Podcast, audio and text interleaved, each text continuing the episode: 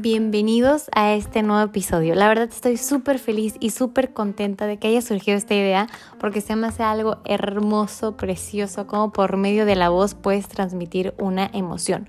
¿Cómo puedes saber que alguien está feliz, que está sonriendo y ni siquiera la estás viendo? Simplemente por medio de la voz puedes conectar y se me hace algo padrísimo. Ahorita siento prácticamente que estamos sentados, que estamos platicando, que estamos cotorriendo, así que se me hace una manera padrísima de poder conectar, de sentirnos más cerquita y espero que este tema les sea muy útil y les guste porque es algo que yo intento inyectarle a mis pacientes todos los días y veo cómo les resulta, veo cómo gracias a esto pueden lograr muchas cosas.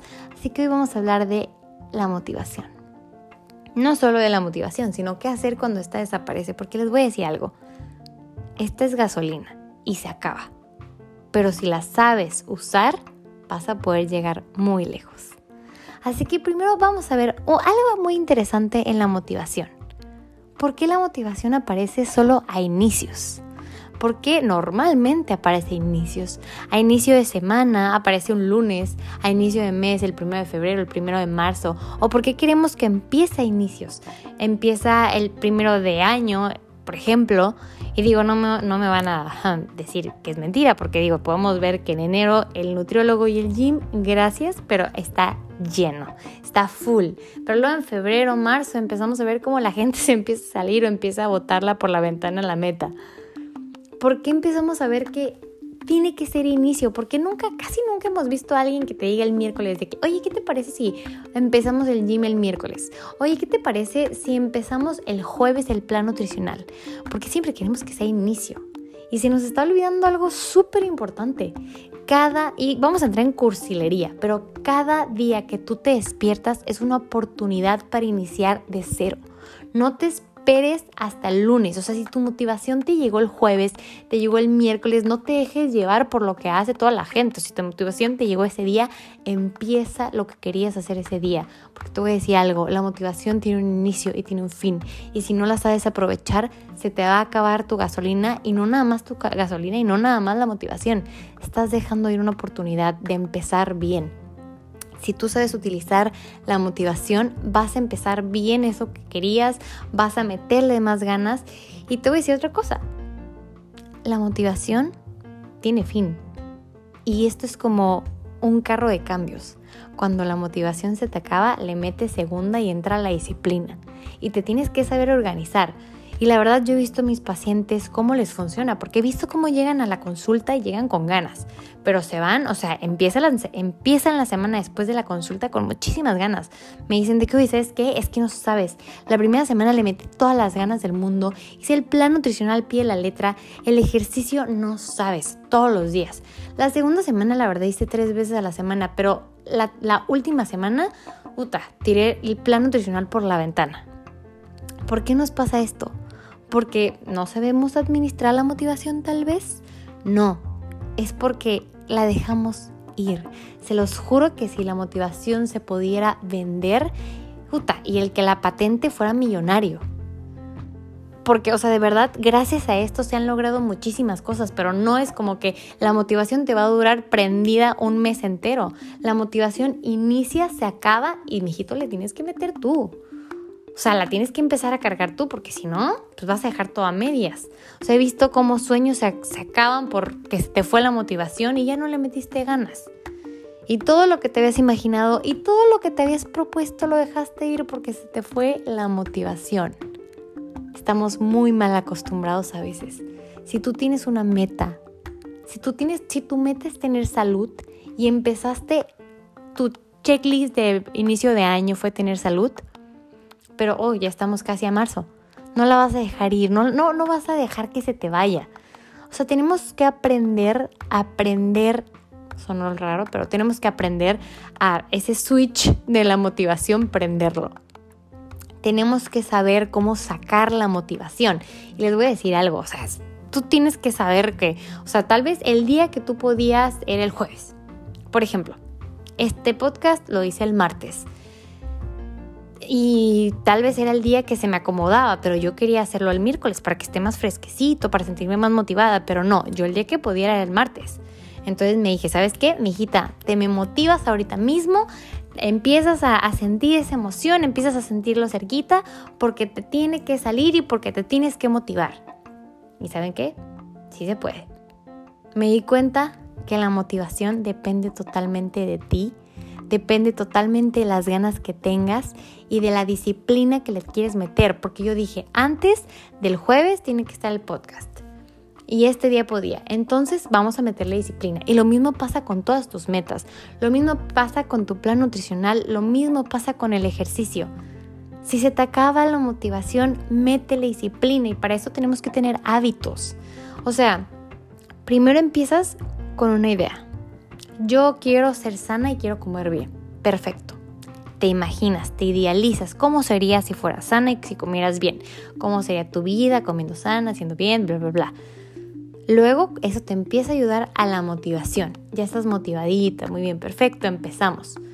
Ahora, esto lo empiezas a hacer un día, dos días, tres días, tal vez al sexto día ya no tienes tanta motivación y ya no tienes tantas ganas. Aquí es donde entra la disciplina. Te tienes que empezar a acostumbrar, tienes que seguir haciendo las cosas porque si de verdad quieres lograr eso que te propones, te lo juro que no puedes vivir de motivación.